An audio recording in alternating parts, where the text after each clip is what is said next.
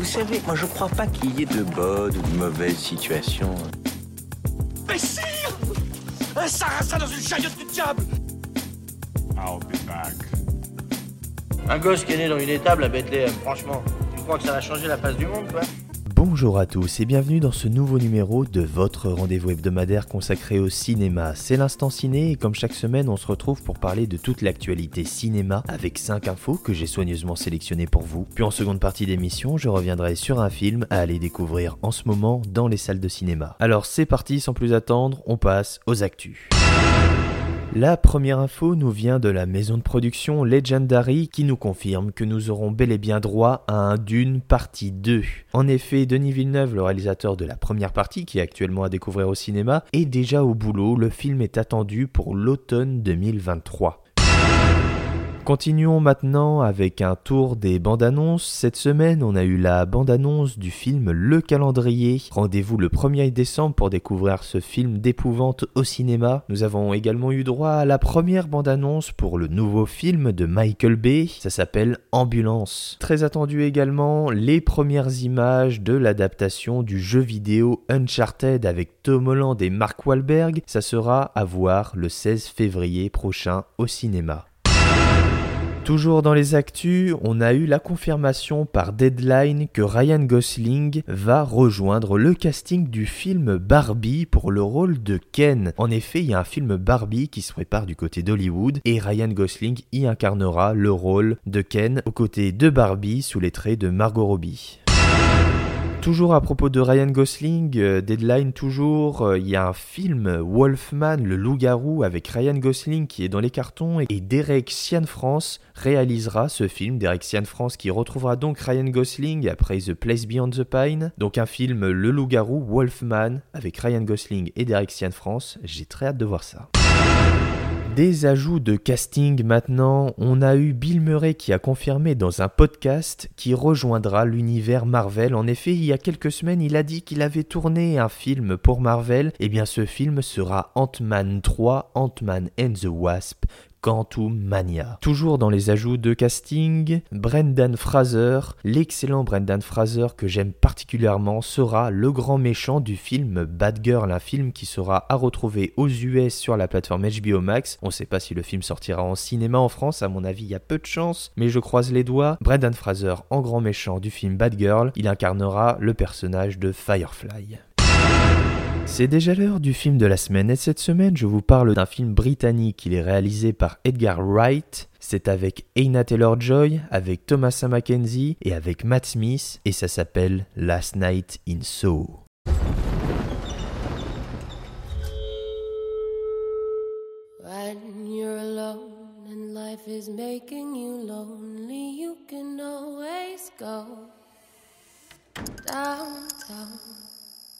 When you've got troubles, all the noise and the hurry seems to help. I know. Downtown.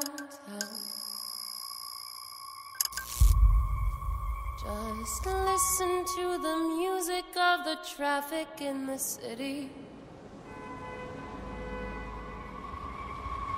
Linger on the sidewalks where the neon signs are pretty. How can you lose?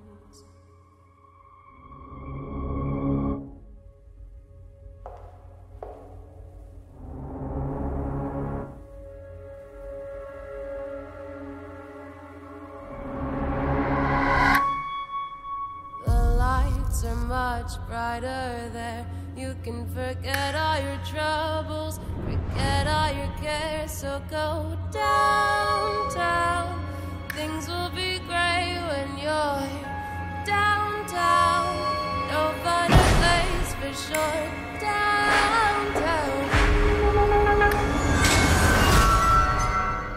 Que dire de Last Night in Soho? Comment décrire cette expérience? Comment mettre des mots sur quelque chose d'aussi inexplicable, sur euh, ces sensations, ces frissons, ces images peintes sur une toile de maître par un Edgar Wright qui ne cesse film après film de surprendre Car je pense que c'est ça l'objectif premier du cinéaste. Surprendre, sans cesse quitte à parfois laisser sur le côté de sa route une partie de son public. Mais la vraie question c'est, arrivera-t-il à en séduire un autre? Non, il est encore trop tôt pour le dire. Alors, pour débuter, il faut replacer l'œuvre dans son contexte. Un énième film tout droit sorti de l'imaginaire du britannique Edgar Wright, propulsé sur la scène internationale avec sa fameuse trilogie Cornetto et son précédent long métrage Baby Driver, véritable démonstration de son savoir-faire que certains se risquent de qualifier de génie. Alors, on pouvait s'attendre au film de la maturité pour lui, mais une fois de plus, Wright casse tous les codes. Il va là où on ne l'attendait pas. Il livre un film ouvertement inspiré du giallo italien des années 60 et expose sa culture et ses inspirations cinéphilique en n'hésitant pas à piocher du côté de Dario Argento, véritable instigateur du genre. Mais plus qu'un simple hommage nostalgique, c'est une proposition unique, inédite, parfaitement façonnée de A à Z, afin d'emporter le spectateur dans une histoire tantôt déroutante, tantôt jouissive, tantôt effrayante. Alors passer le ventre mou de quelques minutes au milieu du film, qui est certes dommageable car ne faisant que brasser les révélations partielles, il est néanmoins nécessaire pour tenter de perdre le spectateur dans un flou entre rêve et réalité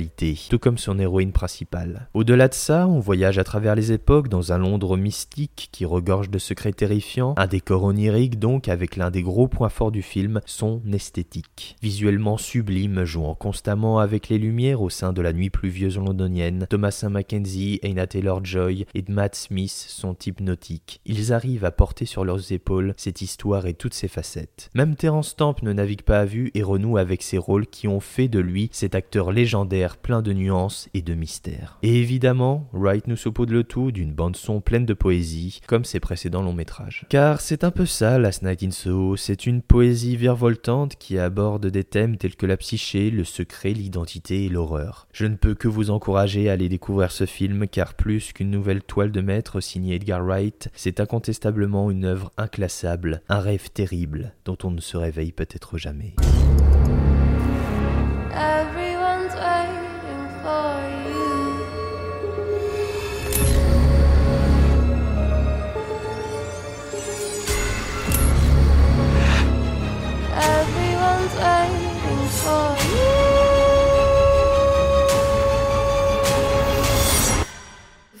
Aux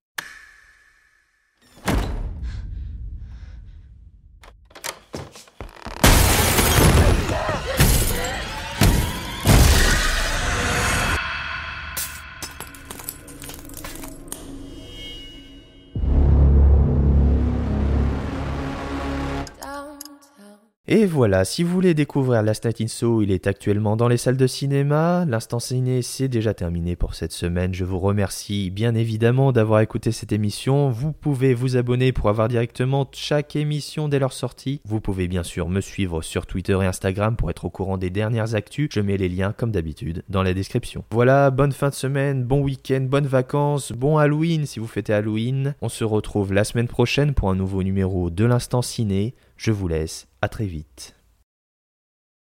Ça dépasse tout ce que j'ai pu imaginer.